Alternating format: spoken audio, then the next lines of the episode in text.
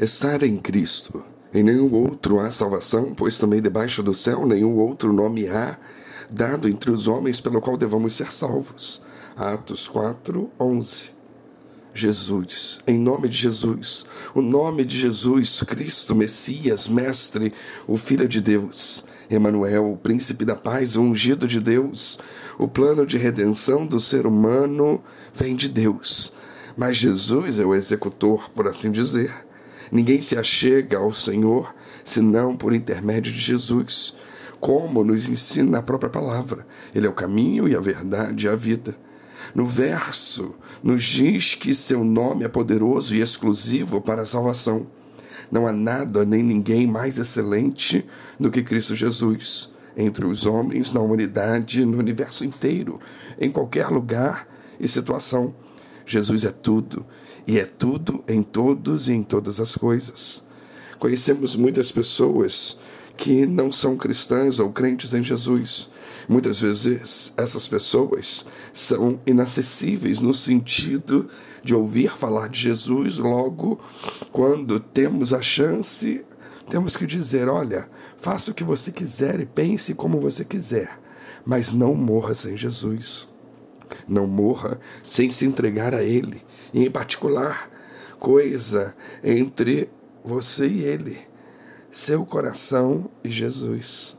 É difícil pregar o Evangelho a boa parte das pessoas, pois tem muita gente que não vê Jesus como Senhor e Salvador, e os motivos são variados. Isso é o que mais nos dói na vida, porque temos a dimensão daquilo que as pessoas perdem ao deixar de entregar-se ao Mestre.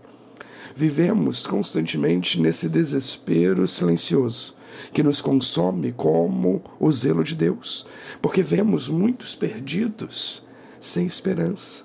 E isso não é uma crítica às pessoas que não têm Jesus, não.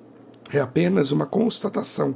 E cremos, na maioria esmagadora das vezes, a própria pessoa não se enxerga como perdida e desesperançada. O ser humano faz o que pode para tocar a sua vida. Ele usa o que tem para fazer isso, porém ao homem é dado o livre-arbítrio e a consciência, sendo que essas coisas substituem o instinto puro e simples. O homem raciocina, pensa, reflete, logo ele combina a razão com o instinto. Essa é a vantagem do homem em relação ao resto da criação. E o homem vive procurando sentido para a sua vida. Nada do que é efêmero pode ser tido como algo que dê sentido para a vida. São apenas distrações. O que somos e fazemos e temos, além de nossos atributos, dons e aparência, são elementos de nossa vida que nos servem para esta vida na carne. A Bíblia Sagrada nos diz que aos homens é lícito morrer uma vez e depois disso encarar o juízo de Deus. Hebreus 9, 27. Logo, parece, a vida na carne é única e depois disso nos deparamos com a vida eterna e nessa última seremos revestidos por um corpo incorruptível, Deus sabe. Mas para isso, contudo, precisamos morrer em Jesus. A vida vivida na carne sempre será permeada de imperfeições, erros e falhas. E Jesus é quem nos livra das consequências dessas coisas e nos mantém de pé Graças a Jesus, não somos consumidos pela ira de Deus, que nos tolera e ama. E as misericórdias do Senhor se renovam para nós a cada manhã, como vemos em Lamentações 3, 22 e 23. Cada manhã, nós acordamos depois de um período de escuridão, como se nascêssemos de novo, como se dormir fosse semelhante a morrer, e as nossas chances se renovam com o fôlego de vida de Deus em nós.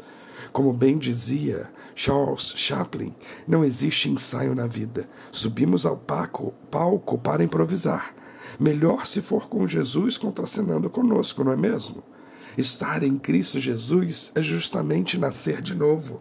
João 3, 3 a 8. Novidade de vida. E nesse aspecto trata-se da condição definitiva, não transitória.